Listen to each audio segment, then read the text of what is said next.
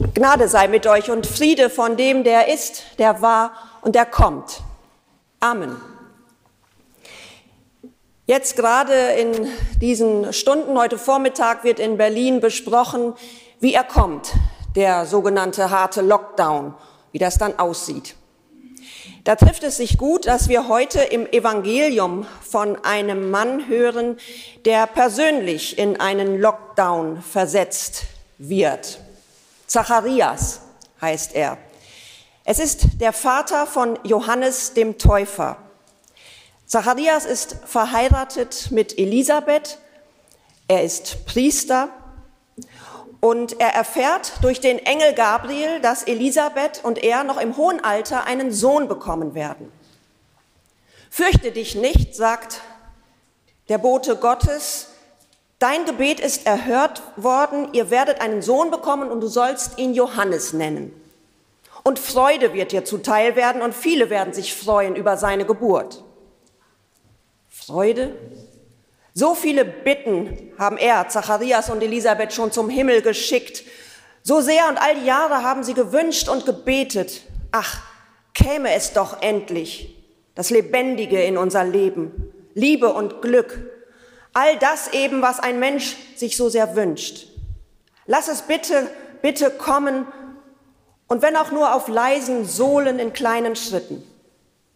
Aber die Jahre vergingen, ohne dass sich etwas tat. Immer wieder wurden die beiden enttäuscht, immer wieder kam dieser Schmerz und schließlich die Einsicht, es hat keinen Zweck, ich habe einfach kein Glück.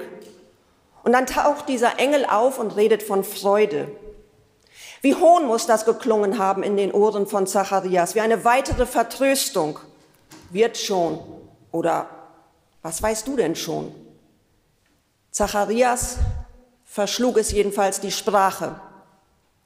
Er wird quasi in einen persönlichen Lockdown geschickt. Er kann die frohe Botschaft, die er gehört hat, nicht verkündigen. Dabei betrifft sie sowohl sein persönliches Leben als auch das ganze Volk, ja die ganze Welt. Er bekommt sozusagen eine persönliche Kontaktsperre, eine sicherlich schwer zu ertragende Situation. Zacharias muss verstummen in einer Situation, die Reden erfordert. Eine angespannte Situation, so stelle ich mir das vor. Das Leben des Paares ist gedämpft. Beide ziehen sich ins Gebirge zurück, um mit der späten Schwangerschaft nicht zum Gespött der Leute zu werden.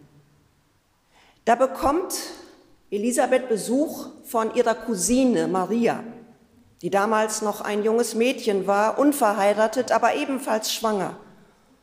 Und als die beiden aufeinandertreffen, rührt sich in Elisabeths Mutterleib das Kind und der Heilige Geist kommt über sie. Sie erkennt, was geschieht. Maria trägt den Erlöser, sie trägt den Propheten, der ihn ankündigt. Aber auch das geschieht im Stillen. Niemand bekommt davon etwas mit. Maria bleibt drei Monate bei ihr im Rückzug. Beide Frauen loben Gott und freuen sich, ganz für sich, und Zacharias schweigt. Elisabeth und auch Maria, ihre verwandte Freundin, die hatten noch Worte, die hatten noch Hoffnung, die hatten noch Träume und die spürten, dass etwas wachsen könnte mit ihnen, in ihnen. Ja, dass es schon begonnen hatte, das Glück und mit Herzschlägen an die Tür klopft. So ist das manchmal in einer Partnerschaft oder Weggemeinschaft. Die eine hat noch Worte, der andere kann im Moment nur schweigen. Aber sie brauchen einander. Ich brauche dein Vertrauen und du brauchst meine Zuversicht gegen allen Augenschein in diesen Tagen. Zacharias hatte lange keine Worte. Ich kann das verstehen. Advent ist auch eine Zeit des Wartens auf Worte. Worte, die mir ins Ohr gesagt werden müssen und Worte, die erst in mir wachsen müssen. Freude. Wie buchstabiere ich das eigentlich in meinem Leben? Oder Liebe oder Glück oder Frieden auch. Nun kommt die Zeit der Geburt und Elisabeth bekommt einen Jungen. Die Menschen um sie herum freuen sich und fragen, wie soll er denn heißen? Elisabeth antwortet, Johannes. Alle wundern sich, der Name ist in eurer Familie doch gar nicht üblich. Fragen wir den Vater. Der kann nun immer noch nicht reden und so benutzt er eine Tafel. Darauf schreibt er, der Junge soll Johannes heißen. Mit einem Schlag wird klar, dass er alles wusste. Jetzt ist es öffentlich. Die ganze Geschichte, die bisher allen ein Rätsel war, wird klar. Und nun öffnet sich endlich der Mund des Zacharias.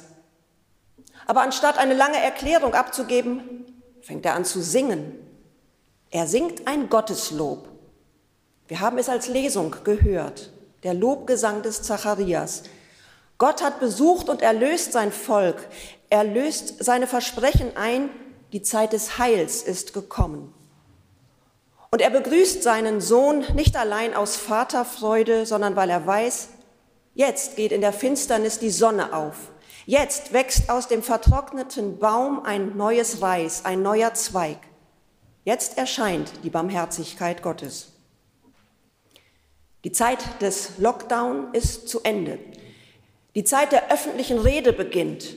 Nun können auch alle wissen, was es mit der Schwangerschaft der Maria auf sich hat.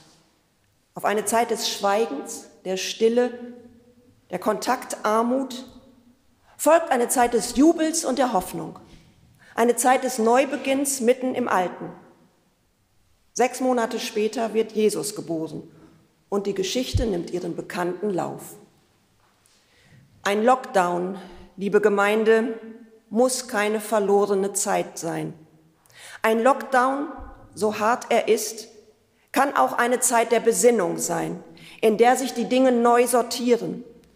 Eine Zeit, in der wir neu und intensiv darüber nachdenken können, was Erlösung, Heil und Gnade bedeuten. Ein Lockdown muss keine Zeit der Trübsal sein, keine verlorene Zeit, sondern gefüllte Zeit. In der Tradition der Kirche war die Adventszeit, als sie noch nicht die Vorweihnachtszeit mit ihrem Jubel und Trubel war, eine Fastenzeit.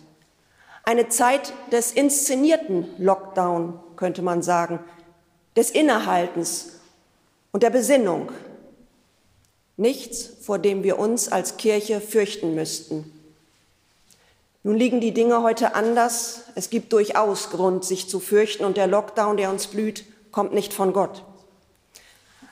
Aber die Geschichte des Zacharias kann uns Mut machen, auch das durchzustehen und als eine Zeit der Schwangerschaft sozusagen zu verstehen, an deren Ende die Geburt des Lichtes mitten in der Finsternis steht. Es mag uns eine Hilfe sein, durchzustehen, was da noch kommen wird. Und mit den Mitteln, die wir haben, mit aller Vorsicht, aller Besonnenheit und aller Verantwortung auch weiterhin zu verkündigen, zu vermelden, zu singen, was Gott an uns tut. Es gibt keinen Grund, die Hoffnung zu verlieren, nur weil es dieses Jahr nicht so ist wie immer. Und wer weiß, vielleicht lernen wir Weihnachten und das Wunder, um das es geht, ganz neu kennen. Gott wird Mensch und nimmt in der Zeit der Kontaktverbote Kontakt mit uns auf. Das mag uns ein Trost und eine Stärkung sein in dieser ganz besonderen Adventszeit.